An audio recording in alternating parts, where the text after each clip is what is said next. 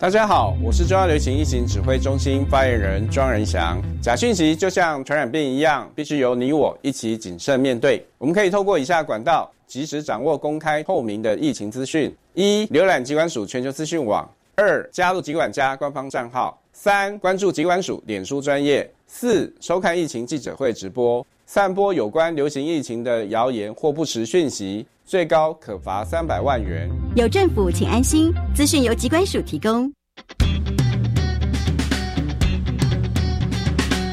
在这个人人都是自媒体的时代，怎么样掌握媒体的动态与趋势呢？大家好，我是媒体来做客的主持人小黄老师，欢迎每周一的上午十点到十一点。跟着小黄老师一起航向伟大的媒体航道。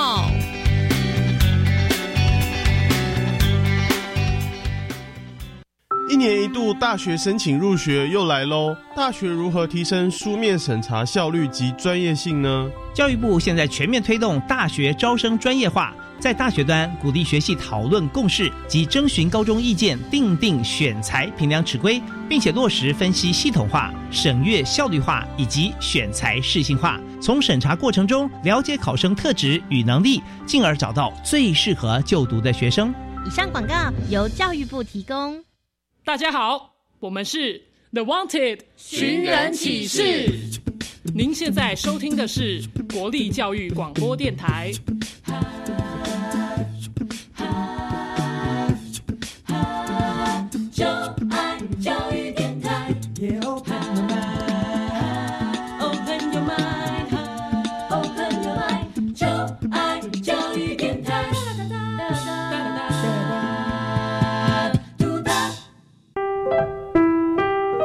时段为重播节目，欢迎收听。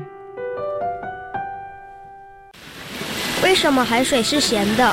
好奇。原来彩虹不只有七种颜色。观察。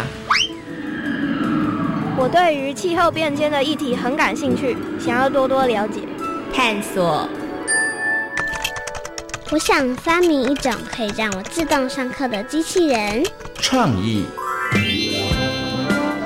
小发现，小发现，小发现，小发现，小发现，小发现，大科学。小猪姐姐制作主持。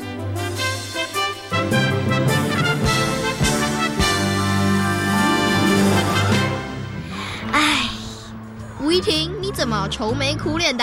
发生什么事了吗？我喜欢吃的乌鱼子没了，要等到明年了。为什么？难道乌鱼集体罢工？才不是呢！因为他们全部都回到自己的家乡了。你确定他们明年会再回来吗？大海这么大，难道他们都不会迷路吗？有洋流在，当然不会迷路啊！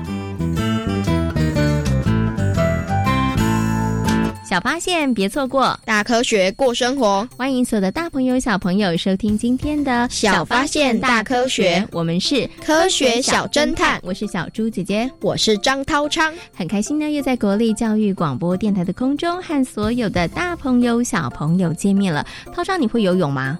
会。那你有在海里面游过泳吗？有。哎，那小猪姐姐问你哦，在海里头游泳，你有没有迷路啊？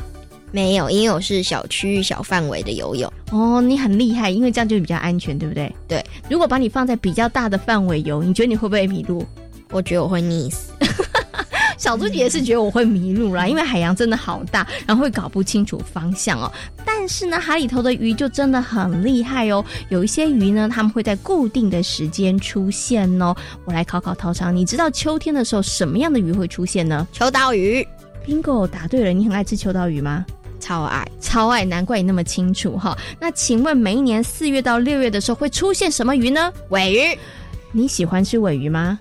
我喜欢吃它的生鱼片哦，你也很爱，是不是很厉害？好，那还有呢，在冬天的时候，可能很多的大朋友跟小朋友就知道啦。冬天的时候呢，可以吃这个乌鱼子哦，哇！所以呢，真的在不同的季节呢，就有不同的鱼出现了。涛涛，那你有没有想过，为什么呢？鱼在大海里头游不会迷路，而且它们这么厉害，会在固定的时间出现呢？应该是跟洋流有关。哇，你很厉害耶！你知道洋流哦？那洋流是什么呢？可能就是水流动的方向。哎，我觉得你这个解释还不错，不过不够精准哦。那么在今天节目当中呢，就带着所有的大朋友跟小朋友一起来认识洋流哦。涛涛，你觉得啊，地球上的洋流多不多呢？很多。为什么很多？因为只要风一吹，水就会流动，所以我认为应该是蛮多的哦。所以你觉得洋流会发生是跟风吹有关？对。那到底对不对呢？等一下来告诉大家。不过呢，先来进入今天的科学来调查，来看看呢，我们今天闯关的小朋友，他们对于洋流呢，到底认不认识哦？到底了不了解呢？有问题我调查，追答案一级棒。科学来调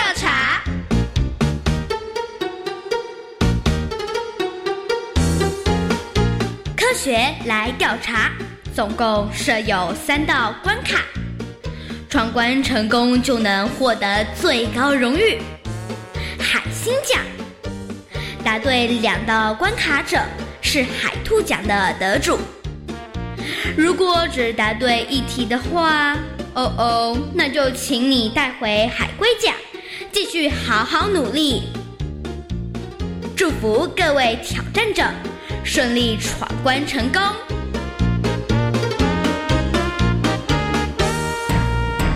科学来调查，大奖带回家。今天呢，有两位同学要来参与我们科学来调查的闯关活动哦。到底他们两个人够不够厉害？可不可以把我们的最高荣誉海星奖带回家呢？就请大家拭目以待喽。先请两位同学来自我介绍一下。大家好，我是周云彤。大家好，我是古英杰。好，欢迎英杰还有云彤呢来参与我们今天的挑战哦。不过呢，小猪姐在出题之前，先来问一下两位小朋友，你们喜欢到海边吗？喜欢。有一个人不太喜欢。现在问一下云彤好了，云彤为什么喜欢呢？嗯，就很舒压的感觉，很舒压的感觉，只要看到大海就觉得舒压，是不是？因为可以，就是你就在。因为会有沙滩，然后你就再下去一点，就会海水就会泼到你的脚，嗯，对不对？那就很舒服，然后就很棒，对不对？哈，就要有的时候要跑着给海浪追，对不对？看海浪会不会追到你，是不是？哈，好，所以云彤是喜欢海边的，但是呢，我们的英杰有一点怕海，比较没那么爱。对，对不对？哈，好，没有关系，不管你喜欢还是不喜欢，只要能够今天答对问题就可以了。哈，好，请问一下两位小朋友准备好了没有呢？好了，好，马上来进行今天的第一题。在台湾海边捡拾到写有泰文的垃圾，是因为洋流的关系，请问对不对？对对，哎，有对跟不对，对不对？好，所以云彤你觉得是不对的？嗯，呃，他又陷入了考虑，因为他的伙伴说对。那你觉得到底对还是不对呢？不知道，不知道是不是？好，想想看，给你三秒钟。那我们要问一下另外一位英杰是说对，为什么？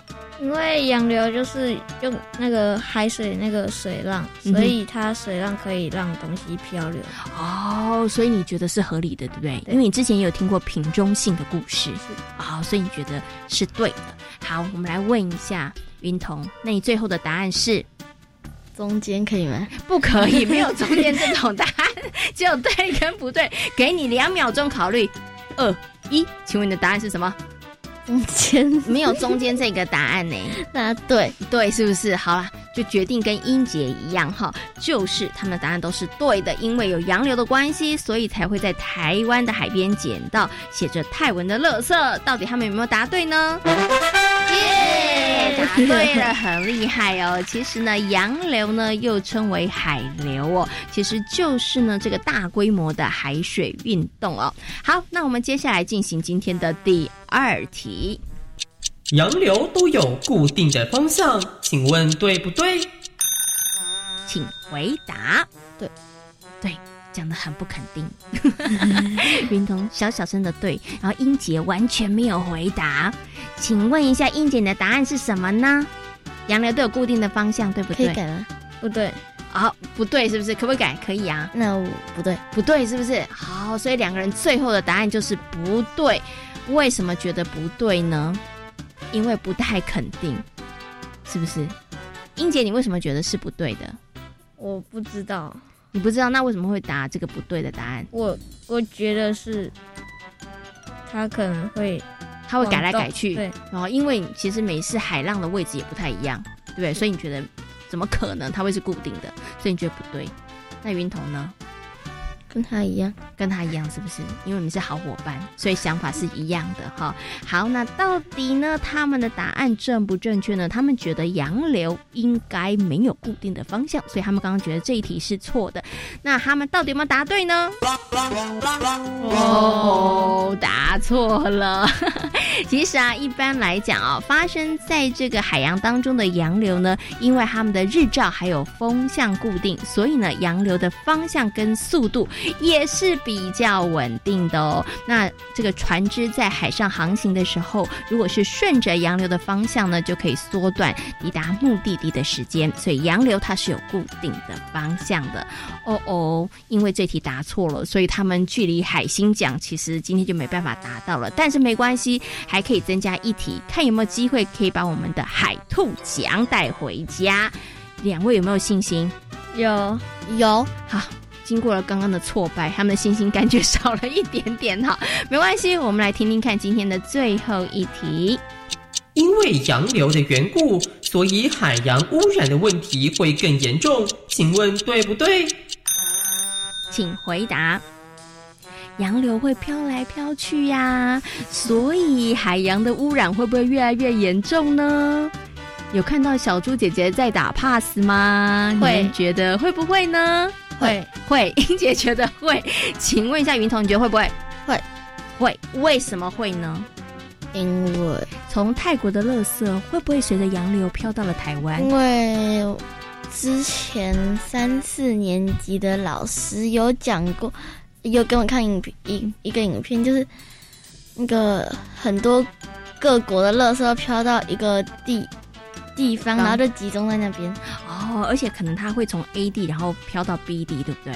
哦，所以两个小朋友都觉得是洋流的缘故，所以呢，海洋的污染会更严重。那他们到底有没有答对呢？耶，对了，很棒哦！洋流呢，可以使海洋出现的污染物呢迅速的扩散哦，它可以稀释，那或者是净化污染物，但是呢，相对的来说，它也会使得这个污染物的范围扩大。所以呢，因为洋流的关系，海洋污染的问题真的会变得严重哦。哇，今天呢，两位小朋友呢，总共答对了我们的两题，所以呢，得到了我们的海兔奖，掌声鼓励。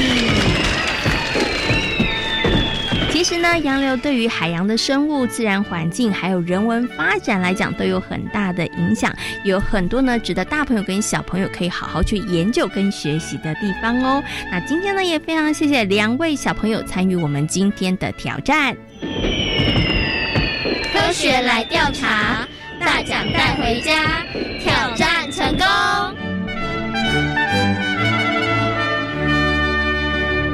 小猪姐姐，我觉得这次的题目有一点难啊！你也觉得有一点难哦，所以我们今天呢来挑战的两位小朋友没有办法得到海星奖，他们得到的是海兔奖哦。请问一下涛章，刚刚三题里头，你觉得比较困难的是哪一题啊？我觉得比较困难的是第二题，所以你答错的跟他们是一样的，对不对？他们刚刚也在这题上错的，为什么你觉得这题比较困难呢？因为洋流都有固定的方向的话，会让人产生一种怀疑的感觉，觉得怎么有可能？是不是？对啊，它应该会乱七八糟的流，对不对？嗯。其实没有洋流，它真的有固定的方向哦。那看来呢，很多的小朋友呢，真的对于洋流并不是太了解哦。那我们就借由今天的机会，带着大家好好来认识洋流哦。其实呢，在台湾附近也有洋流哦。涛昌，你知道在台湾附近最有名的洋流是什么呢？黑潮！哇，讲的这么大声，答对了，没错。可能很多的大朋友、小朋友呢，都有听过黑潮哦。那但是呢，关于这个洋流是怎么发生的？那黑潮呢？流经台湾的附近海域，对于台湾又有什么样的影响呢？那么接下来呢，就要进入今天的科学库档案哦。为所有的大朋友、小朋友呢，邀请到了台北市海洋教育中心的海洋教师卢主峰老师来到节目当中，跟所有的大朋友、小朋友好好来介绍洋流。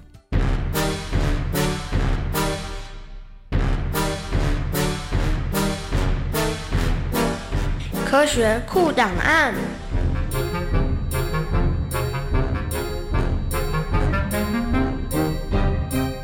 吴主峰，台北市海洋教育中心蓝极海洋教师，擅长海洋生态环境教学。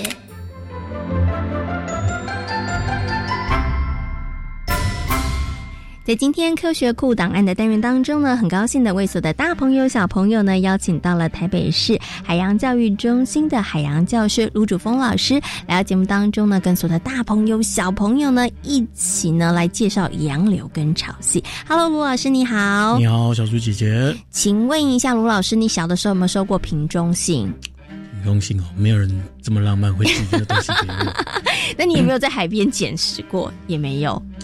捡拾过，捡过瓶子倒是有了，捡没有捡过瓶中信啊？对，但是我们可能在海边的时候，大朋友跟小朋友其实都有机会，可能会捡到从不同的国家，或是从其他很远的地方，然后飘到这个台湾的沙滩海边的一些可能垃圾啊，或者一些东西。那那些东西为什么会飘过来呢？其实它就跟洋流有一点关系了。对，那我们今天呢，邀请罗老师跟大家好好来介绍洋流跟潮汐哦。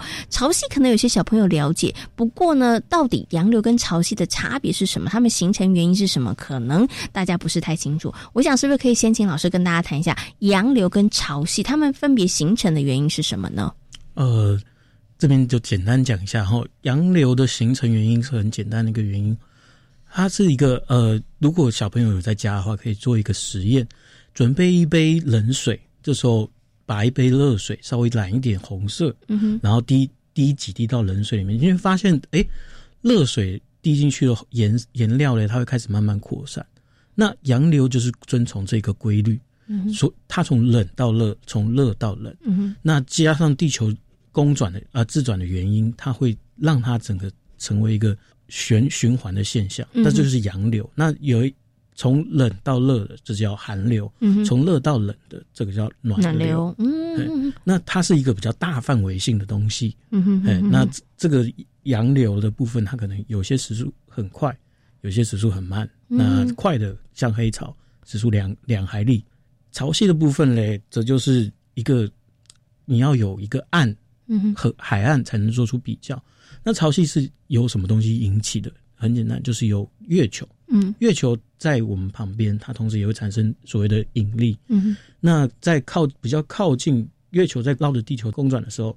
它靠近地球的那一侧，就会吸引海水靠近月球，嗯，这时候就会形成像涨潮的现象，嗯，那相对另外一边比较远离月球的呢，那就会形成像退潮的现象，嗯，这就是它们之间的差别。可是潮汐的部分，可能就是要有一个海海岸作作为比较，你才能看出那个差异性。可是洋流就不一样，嗯，洋流是你在水里都可以感觉到。好，那其实啊，全世界上面地球。洋流还蛮多的哈，所以呢，想接下来是不是可以请我们的卢老师跟大家来介绍一下？哎，洋流它到底有没有不同的类别啊？还是洋流就是同样都是洋流呢？哦，刚刚就有提过了，从冷到热的这个叫做寒流。嗯哼，台湾附近比较具有代表性的，就像是呃清朝啊，嗯哼，或中国沿岸流。嘿，那如果是热到冷的话，这个就是暖流。嗯哼，那水温可能就保持在二十五度到二十八度之间。那台湾最有名的，这个相信大家都知道，嗯哼，就叫黑潮。那为什么叫黑潮？因为它的水永远形成一个淡呃。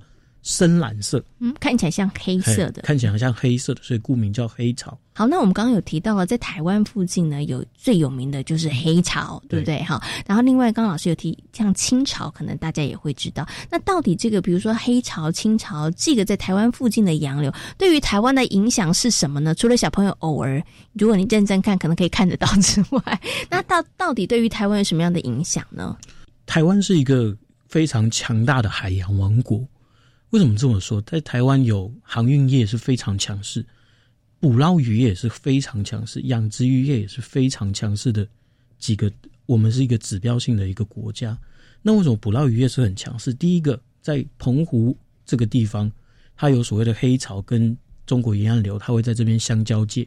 那当寒暖流交界在一起的时候，它就会形成一个渔场。嗯，因为很多的鱼类是吃这些营养盐。嗯，浮游生物吃营养盐，然后小鱼吃浮游生物，中鱼吃小鱼，大鱼吃中鱼，就这样环环相扣，这是一个食物链，所以这边就会形成一个很有名的渔场，很多的渔民就会在这边抓鱼。嗯，那像是另外一侧东侧的黑潮，嗯，它也是同时会带上来很多。当它撞到一些岛屿的时候，比如说绿岛，比如说龟山岛这些地方，就会形成一些。渔场，所以呢，在今天节目当中呢，跟所有的大朋友、小朋友呢，介绍到了这个洋流，我们也提到了这个潮汐哦。那相信呢，大朋友跟小朋友现在应该更了解喽。那今天呢，也非常谢谢卢老师在空中跟所有的大朋友、小朋友所做的分享，谢谢你，谢谢，谢谢。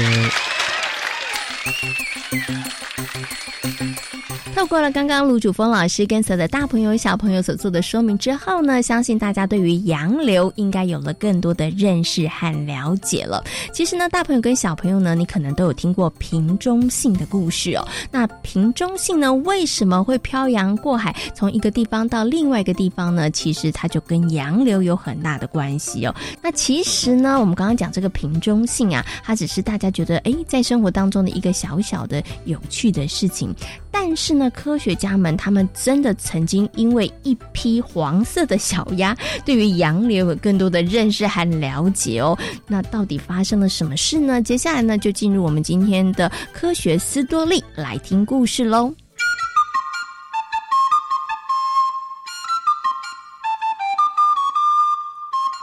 科学斯多利。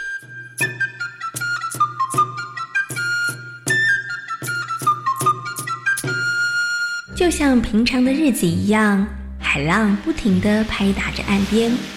西澳的沙滩边出现了不少的游客，谭雅和李曼就是其中之一。正当谭雅在沙滩上散步的时候，有个半埋在沙堆里头的漂流瓶吸引了他的目光。哎，不知道这是谁故意埋在这里的？也许是从别的地方顺着海流飘过来的。李曼，你这么说也很有可能。哎，瓶子里好像有东西哎，不如我们打开来看一看，说不定是瓶中信呢。真好奇里面会写些什么。谭雅和李曼两个人打开了漂流瓶，里面有一张卷纸，纸条的内容不是求救信号。而是个科学实验。原来，从一八六四年到一九三三年，德国人进行了一项绘制洋流的实验。在这段期间，德国的船只会在各地的海洋中抛下数千只的漂流瓶，瓶内都有一张纸条，纸条的正面会写着抛瓶的日期、抛瓶地点的精确坐标。船名、出发的港口、航行的路线，而纸条的背面则是一份问卷，希望捡拾到瓶子的人可以填写捡到瓶子的时间和地点。后来，李曼和谭雅把捡拾到的漂流瓶送到了西澳博物馆，经由专家鉴定，玻璃瓶的内容物到底是真还是假。后来。博物馆的人员联系了德国的研究员，经过检索档案，发现了宝拉号的原始航海日志。一八八六年六月十二号，船长确实记录了抛掷漂流瓶一事，而日期和坐标都跟纸条的信息吻合。根据德国研究人员的查询呐，这只漂流瓶应该是一八八六年船长丢下大海的，而且笔迹鉴定也证明，从书写的风格上来看呐，航海日志和漂流瓶纸条的笔迹是一模一样。看来啊，这只漂流瓶真的在海上漂流了一百年呢。当年为了做实验。德国船抛下了数千只的漂流瓶，而这个漂流瓶是被人发现的第六百六十三个实验瓶，它也是所有被发现的漂流瓶当中年代最久远的一个。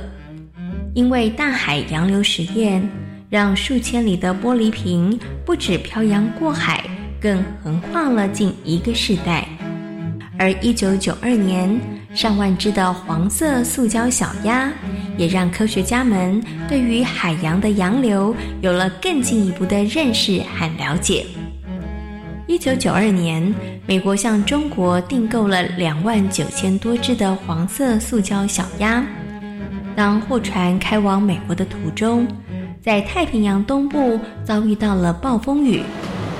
这次的风浪真的太大了。嗯，那些啊装满黄色塑胶小鸭的箱子全都落入海中了，现在该怎么办呢？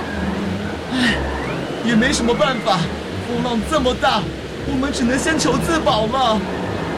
一箱箱载着黄色小鸭的箱子掉落到了海里，在海浪不断的拍打之下，箱子出现了裂缝，黄色塑胶小鸭开始在海洋中随波逐流。当海洋学家艾伯斯迈尔斯知道这个消息之后，他觉得这是一个很好观察研究洋流的机会。接下来，我得好好追踪这些黄色塑胶小鸭。为什么这么做呢？我们可以借此知道洋流的位置和流向啊。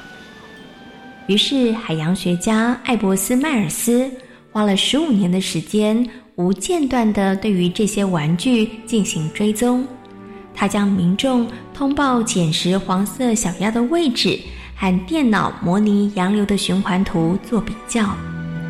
我推测啊，第一波鸭子舰队会赶上大西洋湾流，在康沃尔和西南部海岸登陆啊！真的吗？我们就等着鸭子大队告诉我们答案吧。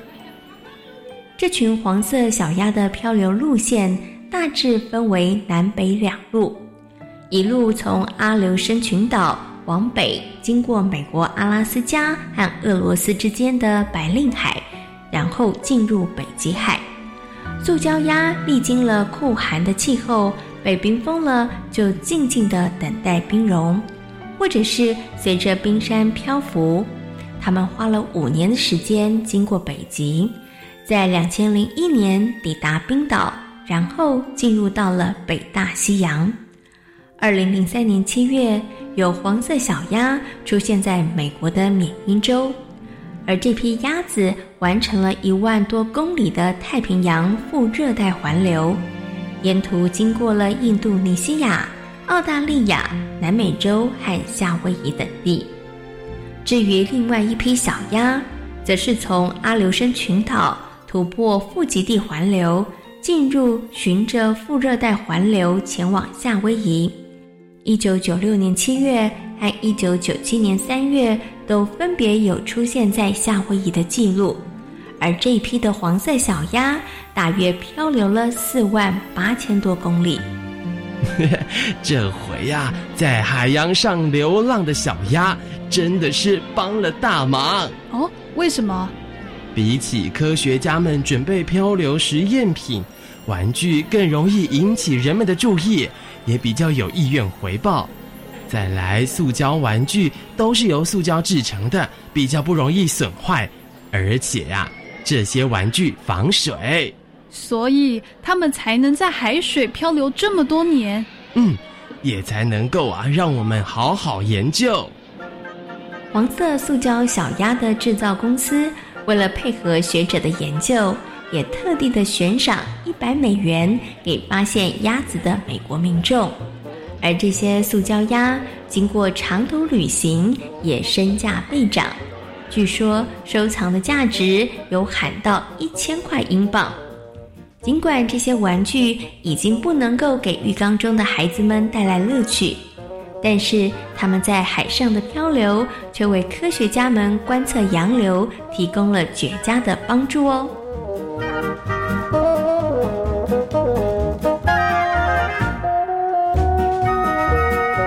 在今天《小发现大科学》的节目当中，跟随的大朋友、小朋友讨论到的主题就是洋流。请问洋流它流的方向是固定的吗？是，是固定的哦。它其实跟海水的温度也有一些些关系哦。那么在台湾附近最有名的洋流就是黑潮，它会带来非常多的渔获，也让我们的渔民朋友收获满满哦。小发现别错过，大科学过生活。我是小猪姐姐，我是张涛昌。感谢所有的大朋友、小朋友今天的收听，也欢迎大家可以上小猪姐姐游乐园。